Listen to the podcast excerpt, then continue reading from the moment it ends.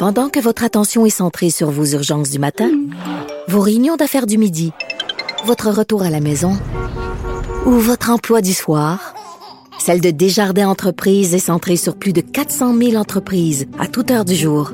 Grâce à notre connaissance des secteurs d'activité et à notre accompagnement spécialisé, nous aidons les entrepreneurs à relever chaque défi pour qu'ils puissent rester centrés sur ce qui compte, le développement de leur entreprise.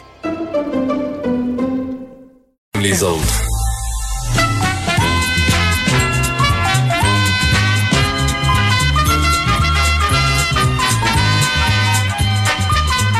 Et c'est le dernier cas vidéo de l'année avec Félix Seguin. Félix, le cas vidéo de, de la semaine et peut-être de l'année. Peut-être. Jamais, jamais j'aurais pensé à cette antenne traiter un député, un membre de l'Assemblée nationale de Covidio. Mais oui. Mais ça arrive. Mais oui, Denis Tardif, député de Rivière-du-Loup, Témiscouata. On a visionné ces images-là euh, hier à TVA Nouvelle, puis sur le site du Journal de Montréal, a été prise en vidéo alors qu'il était à la brasserie, à sa brasserie locale. Euh, au Fou Brassant avec trois membres de son bureau de circonscription. Qu'est-ce qui se passait à cette brasserie-là? Ben, c'était que c'est la, dernière soirée euh, d'ouverture euh, du débit de boisson avant de basculer en zone rouge. Alors, Monsieur Tardif et son équipe étaient là. Euh, manifestement, je sais pas si tu as vu les images Ben oui. Mais tu sais, euh, sont pas d'équerre là. C'est, c'est, c'est- ils étaient éméchés, euh, ils étaient, ils étaient fripés un peu. Ça, ça va, ça nous, a- ça nous, a- ça nous arrive tous, ça Oh nous est tous arrivé. Ça, c'est pas le jugement est pas là-dessus. C'est juste que euh, éméchés et euh, et surtout euh, frappés d'une certaine euh, amnésie quant aux mesures euh, et aux règles sanitaires de base, parce que là, on les voit qui se promènent pas de masque, on les voit qui s'enlacent, ils touchent ses collègues, ils se penchent pour leur parler dans le creux de l'oreille. Euh, bye bye le 2 mètres, bye bye le masque. Ils se lèvent dans le restaurant et là, euh, ils se promènent sans masque, ce qui va à l'encontre des directives de la santé publique. Tu te rappelles quand les restaurants étaient ouverts, là, il fallait se promener si on se levait de sa table ou on devait aller au cabinet euh, de, de, de, de toilette, mais on se dirigeait avec un masque. Alors, ça non plus, il l'a pas fait. Alors, ben, qu'est-ce qui Ah, il, a devait pas, il portait pas le masque quand il quittait sa table pour aller aux Non, toilettes. non. Non, non. OK. Non, non. Alors, et tu sais, quand, ça. quand tu es un député, surtout, puis tu es le gouvernement, et tu demandes aux gens de respecter les consignes sanitaires, et même tu serres un peu la vis dans le temps des fêtes, la moindre des choses, c'est de prêcher par l'exemple. Ben c'est ça. Alors il n'a pas eu le choix. Il n'a pas. Écoute bien la formulation. hein. Il n'a pas eu le choix de demander au gouvernement Legault de se retirer temporairement euh, du euh, caucus caquiste. Alors lire, on lui a peut-être dit garde euh, Denis, euh, ça serait bon que tu te fasses euh, discret pour quelques semaines. Retire-toi donc du caucus. En tout cas moi c'est ma lecture. La déclaration du whip en chef du gouvernement là-dessus, Éric Lefebvre. C'est à un moment particulièrement critique de cette deuxième vague pendant lequel nous demandons des efforts supplémentaires à toute la population. Nous sommes d'avis que nos élus doivent être les premiers à se comporter selon les règles établies. Non, tu m'étonnes.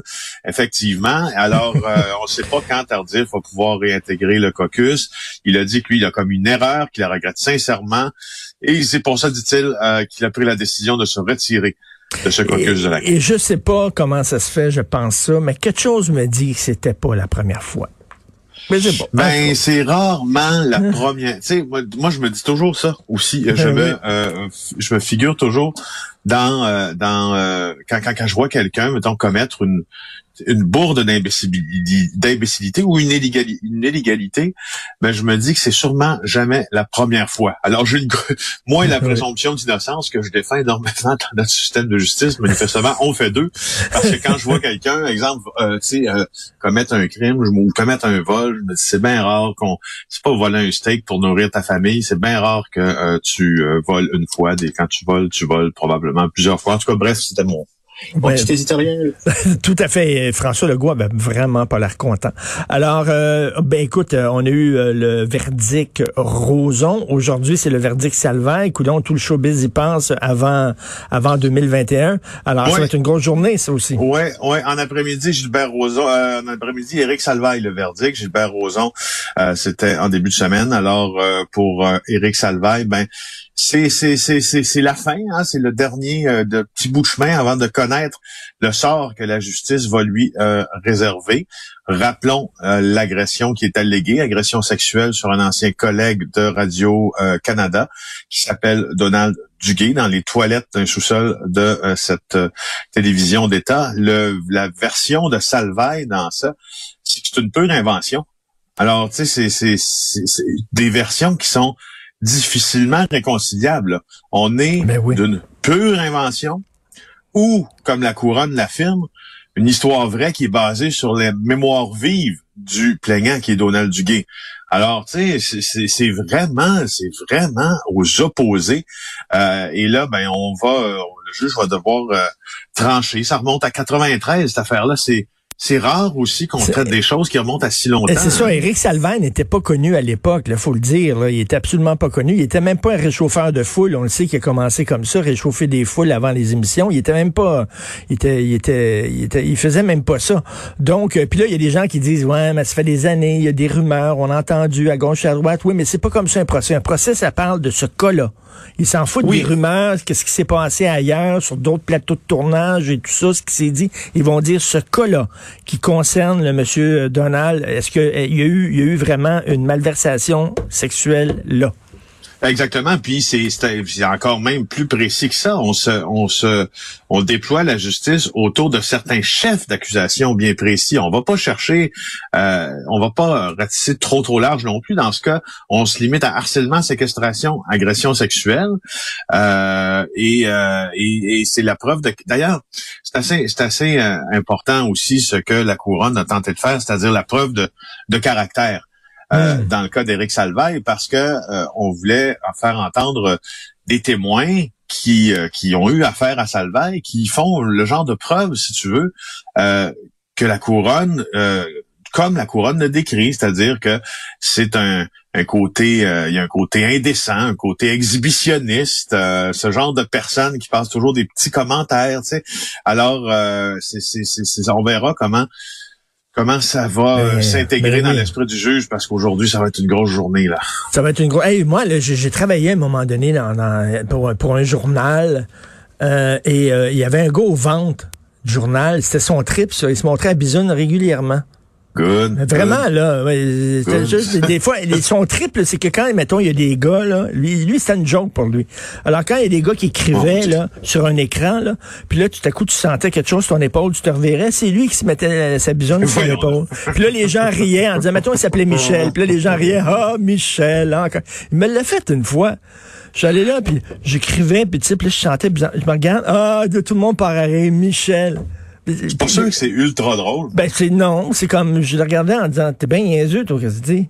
Ben, tu sais, là, ça fait à peu près quoi, 20 ans de ça, mais je le regardais, c'est bien niaiseux. Mais il faisait ça, je comprends pas vraiment. Là. Il, y a, vraiment des, des, des comportements là, qui peut-être qu'on acceptait avant, sous, pré, sous prétexte que c'était des jokes plates, puis qu'on n'accepte plus aujourd'hui.